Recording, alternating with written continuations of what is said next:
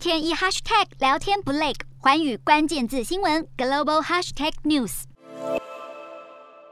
美国国务卿布林肯宣布，将对特定中国官员采取签证限制措施，主要理由是这些人参与了对少数民族和宗教少数群体进行镇压的行为。这是延续过去美国打击中国侵犯人权的做法。拜登上台至今已采取过类似的手段，然而选在这个时机点发布对中国官员的制裁，实在耐人寻味。今天的国际新闻评论要来分析，到底美国深层的用意为何？还会有进一步的动作吗？就在布林肯还没发布制裁中中国官员之前，美国总统拜登与中国国家主席习近平才刚进行完今年首度的通话，再加上拜习通话之前，美国司法部也宣布起诉五名中国特务，将种种事件的时间点连起来看，确实引发外界无限的想象。拜习通话前后，美国采取的动作似有向中国警示的意味，一来有意提醒中方。美国已掌握中国特务的行动。二来，美国随时有关注中国的人权劣迹。习近平在与拜登的通话中，针对俄乌战争的立场提及国与国不该兵戎相见，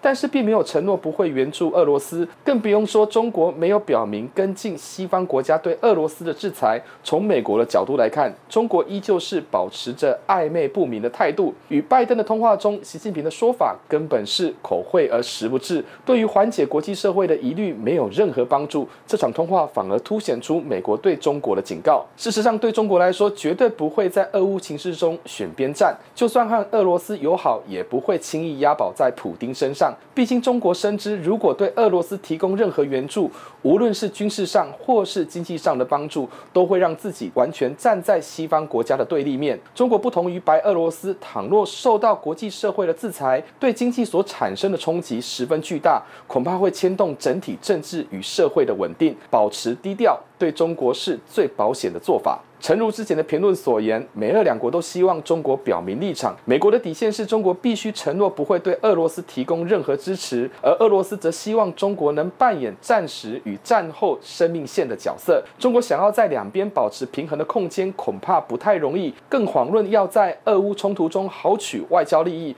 甚至是两边讨好，几乎是不太可能。这从乌克兰对中国态度的不满便可窥知。而且许多欧美国家也跟进要求中国。必须说清楚、讲明白。随着俄乌战争持续拉长，中国的压力势必会增加。普丁如果持续出兵，或是提升军事攻击，甚至采取核战，都必须得到中国的认同与支持。那么，堪称普丁好朋友的习近平，如果继续采取模糊策略，将会被视为默认。相反的，美国对中国的压力也会提高，甚至不惜增加对中国的制裁，迫使中国向俄罗斯明确拒绝，并转向施压普丁，要求停止战争。届时，中俄关系将出现裂痕。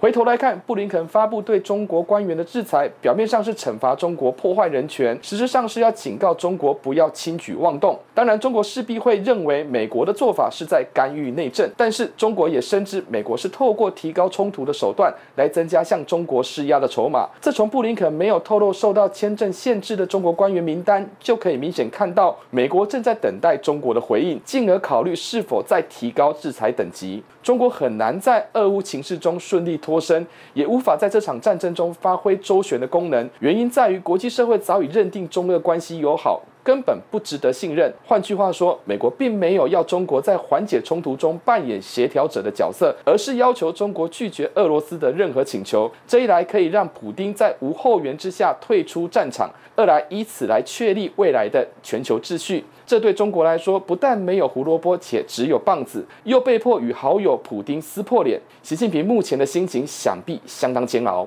Hello，大家好，我是寰宇新闻记者刘倩文。你跟我一样非常关注国际财经、政治与科技趋势吗？记得追踪寰宇关键字新闻 Podcast，以及给我们五星评级，更可以透过赞助支持我们哦。